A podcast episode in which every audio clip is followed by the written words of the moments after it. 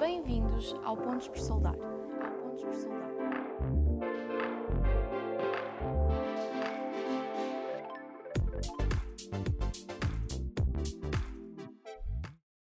Olá a todos, bem-vindos a mais um episódio do Pontos por Soldar, podcast onde falamos sobre a indústria portuguesa. O meu nome é André Ferreira e hoje estamos aqui com o professor Luís Chamas da Silva, presidente da CMM e também vice-reitor da Universidade de Coimbra.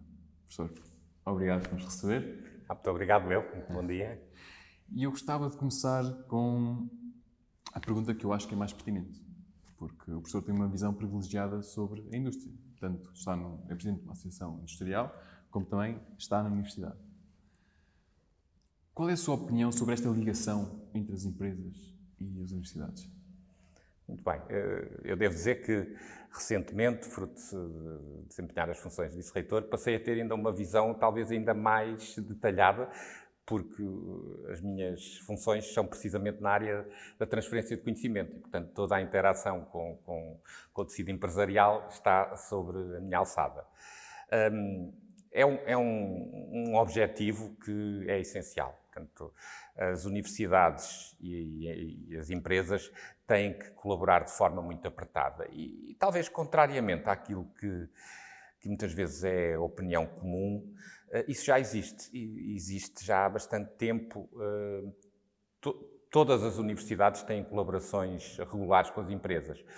O que é preciso é que essas colaborações sejam tenham, sigam, tenham um objetivo que vá para além do projeto individual que se, que se persegue em cada momento. Eu penso que esse é talvez o, o busilis da questão, é ter uma colaboração continuada com objetivos de longo prazo. E, e é para isso que, com esse objetivo que nós trabalhamos. Naturalmente que isto implica a criação de uma relação de confiança, entre as partes, porque não pode ser regulada por contratos, quer dizer, tem que, os resultados têm que aparecer naturalmente, porque as pessoas trabalham em conjunto de uma forma eficiente e, e, e conseguem ver isso aparecer no seu dia a dia.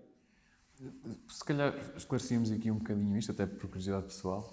Um, uma empresa tem um objetivo qualquer de investigação, chega a um centro de investigação e propõe um, um determinado tema ou então, apercebe-se que o centro de investigação uh, tem uma patente e pede o, o, licenciamento da mesma. É assim que se trabalha com a relação, é mais ou menos isto, ou existem outros vetores de cooperação entre as empresas e as universidades? A, a, forma, a forma como isto acontece é, é, é muito diversa.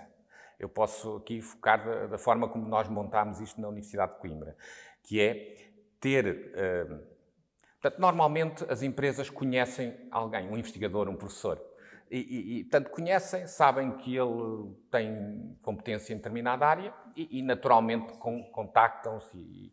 Mas isso é pouco, porque acaba por não dar o fluxo de, de, mais diário e contínuo de comunicação. E, portanto, o que é que nós fazemos? Nós criamos um serviço de inovação com comerciais que fazem a ponte entre as empresas e, e os investigadores procurando nas empresas quais são as suas necessidades e do lado dos investigadores sabendo quais são as suas competências, no sentido de fazer o matching e procurar então eh, juntá-los em projetos que deem resposta às necessidades das empresas. Ou seja, procuram acelerar então a transferência. De, Exatamente. De, de uma forma proativa, não é Sim. ficarmos.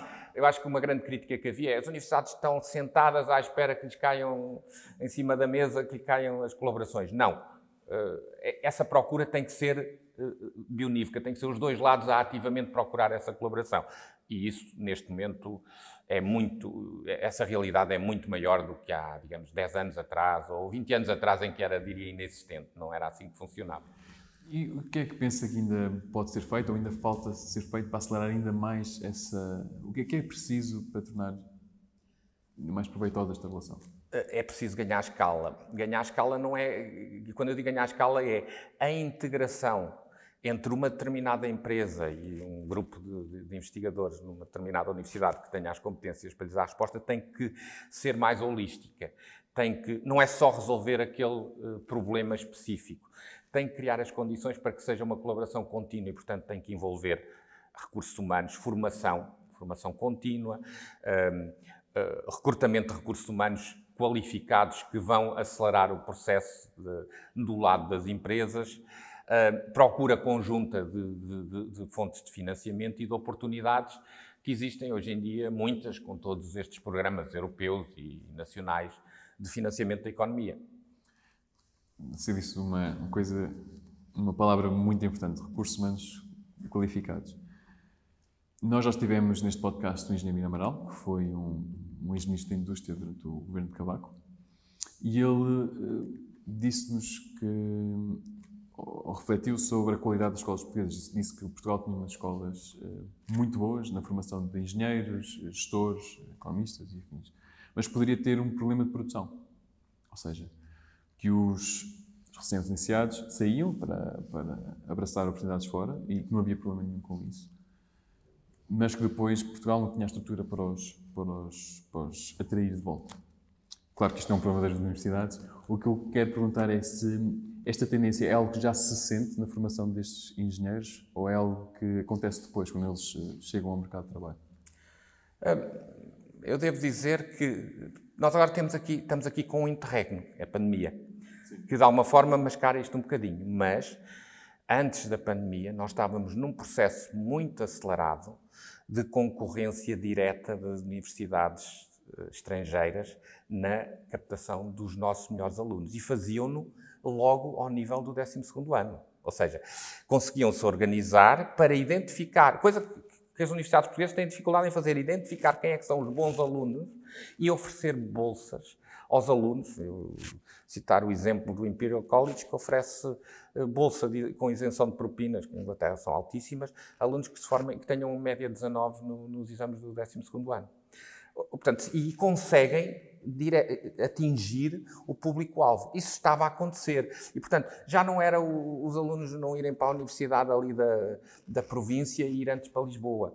É o bypass completo a Lisboa para fora. Para, fora. Esse risco existe e, e, e, vai voltar, apesar de agora, portanto, temos tido este, este interregno uh, que de alguma forma mascarou essas coisas. Portanto, não é só ao nível, porque depois, quando passamos para os profissionais, aí são as leis do mercado portanto, e, e o estado da economia a funcionar.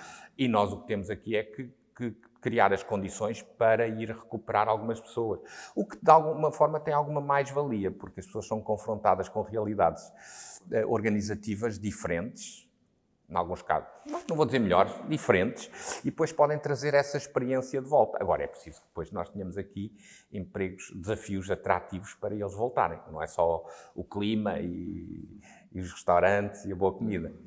Uh, mas falou aqui também de, uma, de algo muito interessante, que é, uh, já estou a tentar captar o, os alunos do 12º ano, mas eu sei também que tivemos a oportunidade de conversar um bocadinho antes desta entrevista, que já existe uma, um, pelo menos aqui na Universidade de Coimbra, um esforço para tentar aproximar a formação das realidades do mercado. sei que tem vindo a fazer alguma coisa no setor das estruturas metálicas, o reajuste ao mestrado.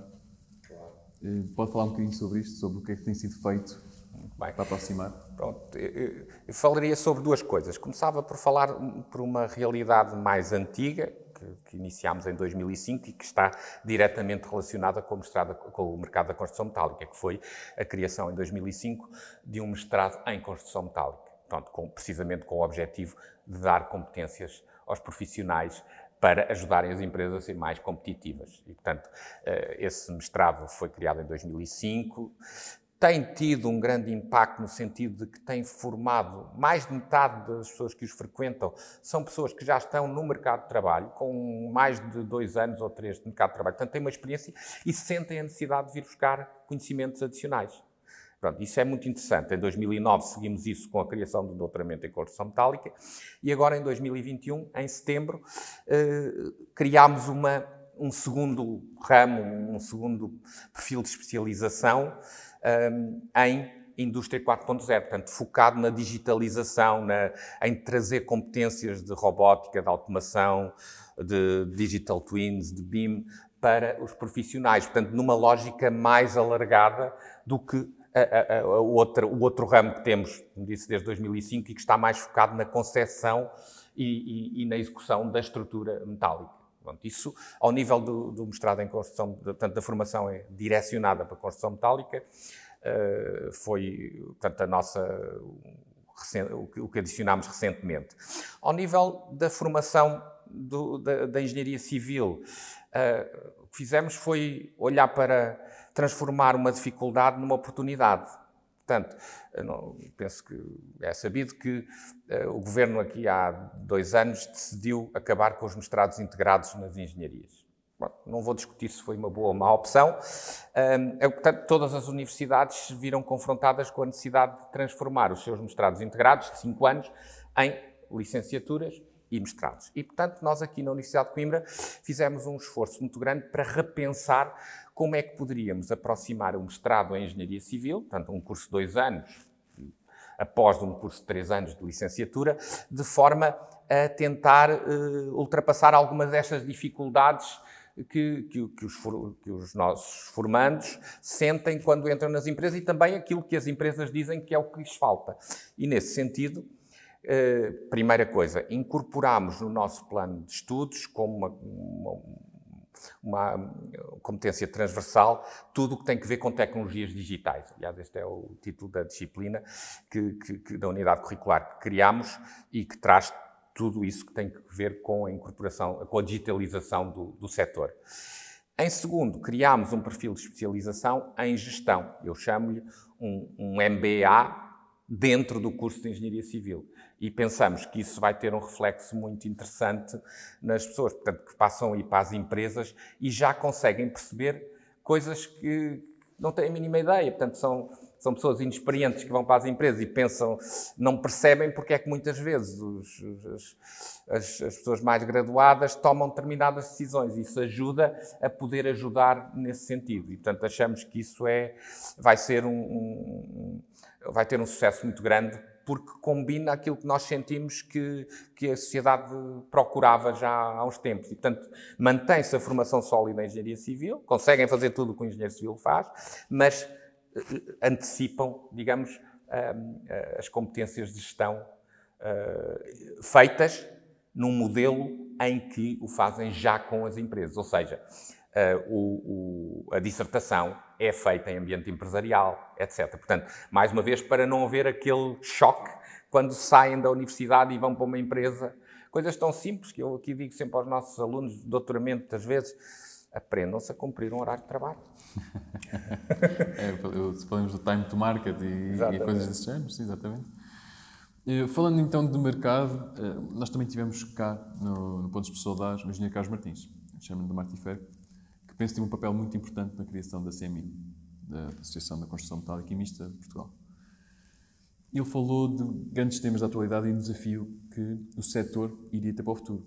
Aqui falo de economia circular e da transição energética. De que forma é que o professor vê eh, os impactos que estes dois temas terão no setor?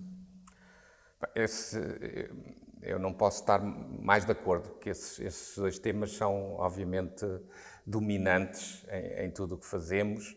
Aliás, quando em 2004 eu comecei a falar a nível internacional em que os engenheiros de estruturas tinham que se preocupar com a sustentabilidade, as pessoas olhavam para mim como se eu fosse um, um extraterrestre, mas conseguimos uh, e, e, impor isso e passado. Aliás, é, é, um, é um, episódio que vale a pena dizer. Em 2007 eu tive uma reunião com o presidente do American Institute of Steel Construction em, em, em Chicago e disse-lhe: olha, vocês deviam trabalhar isto. E ele disse: não, isso não é para nós. Nós estamos preocupados é com fabricação e códigos e cálculo e não sei o quê não demorou nem dois anos a ter que, que inverter. Portanto, a sustentabilidade, portanto, a economia circular, que não é mais do que depois uma, uma, uma consequência, é essencial porque nós estamos numa emergência climática. Portanto, não é só, é uma questão de sobrevivência. Portanto, é, é, não é só para, para o setor da construção metálica, mas nós temos que fazer a nossa parte e, portanto, temos que conseguir trabalhar para encontrar maneiras de uh, minimizar, por exemplo, a pegada de carbono. E, como sabem, uh, neste momento está a haver, há metas muito ambiciosas para diminuir em 50% as emissões de carbono da produção do aço. E, e com projetos concretos que vão estar uh, a produzir já em 2025. Falo do caso da, da, da SSAB ou da ArcelorMittal, portanto, que já estão a alterar uh, várias das suas fábricas para produzir, num caso, a partir de hidrogênio, produzido exclusivamente a partir de eletricidade Uh, renovável, ou da ArcelorMittal, que tem uma série de projetos em que também consegue diminuir a sua pegada de carbono, mas isso depois tem que continuar downstream, ou seja, quando o aço depois chega e, e, passamos à sua fabricação, também temos de nos preocupar em ter processos que, que, que, que tenham, tanto que, consigam minimizar todos os impactos que produzem. E, e falando nesse tema da inovação eh, e, de capitalizar sobre as, sobre as eh, os temas da atualidade. Qual é que é o estado da arte em termos de tecnologias de produção na construção metálica? Ou seja, quais são as últimas tendências? Falei há pouco, por exemplo, na metalomecânica, sentimos cada vez mais pressão na soldura laser, por exemplo, então mecânica em geral. Na estrutura metálica existe algum tema específico que se tem vindo a, a falar mais? Ora bem, hum, eu diria que a construção é um setor muito complexo e por isso é que é sempre aquele que diz, ah, é o mais atrasado, mas é porque é muito complexo, junta tudo. Uh, e, portanto, temas que têm sido, diria, nos últimos 10 anos, cada vez mais têm ganho mais uh, relevância, a construção modular. A construção modular é uma resposta aos desafios da, da sustentabilidade, da economia circular, da diminuição dos impactos e do, é preciso não esquecer, do aumento da produtividade para que as empresas possam ter também resultados positivos. Não podemos olhar uma empresa que não tenha resultados positivos uh, não, não, funciona, vai à falência, portanto não, não vai. E portanto um, a construção modular, a manufatura aditiva e um chapéu mais geral a digitalização toda do setor. Portanto, a digitalização do setor vai permitir ganhos de produtividade muito significativos, porque quer em termos de qualidade, quer em termos de produtividade, que elimina muito, ou seja, o erro diminui muito significativamente. E esse é talvez o grande chapéu, o grande desafio que está uh, em cima da mesa neste momento e que vai permitir dar ganhos de competitividade muito grandes. Saibam as empresas portuguesas estar à frente na inovação, porque senão a inovação vai vir de fora e nós seremos apenas uns compradores de tecnologia. E, é, e chegou exatamente onde eu queria chegar. Essa é mesmo a sua iniciativa da Digital Steel.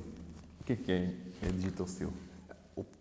A CMM tem já desde há uns quatro anos eh, começou também a, a, apoiar, portanto, para além de todas as outras atividades da CMM que vêm desde a sua gênese, eu repito só para enquadrar, uh, portanto, primeiro, promover a, a construção metálica e, e fazê-lo como? Dando a conhecer não só ao grande público, mas também uh, ao setor, aos stakeholders, uh, através da realização de eventos, os, os, congressos bienais, que são um sucesso, vamos para o 13º este ano, desde uh, eh, 1997, tal ano de criação da, da, da, CMM, em que o engenheiro Carlos Martins foi vice-presidente da CMM, tal como eu a publicação de uh, livros, uh, manuais, para precisamente apoiar. Porquê? Porque, primeiro, as competências era a primeira barreira a vencer. Uh, as pessoas estarem atualizadas nos seus conhecimentos. Portanto, formação, isso naturalmente que é um desígnio de longo prazo, demora tempo. Se nós falarmos ainda com alguns engenheiros um, mais idosos, uh, continuam ainda com ideias pré-concebidas que a construção metálica se destina apenas a um, a um nicho de mercado. Pronto, essa realidade já não existe. Porquê? Porque desde a década de 90, meados da década de 90, passou a haver o, um investimento grande no sentido de dotar as competências adequadas às pessoas que saíam das universidades e, pronto, isso chega. O tempo trata de resolver esse, esse problema. Um, mais recentemente, depois iniciámos formação, formação curta. Para quê? Também para permitir a tal uh, refrescar de conhecimentos, mas compatível com aquilo que é o trabalho das pessoas. Pronto, isso também foi uma coisa que iniciámos uh, no final da década de 2000 uh, na CMM.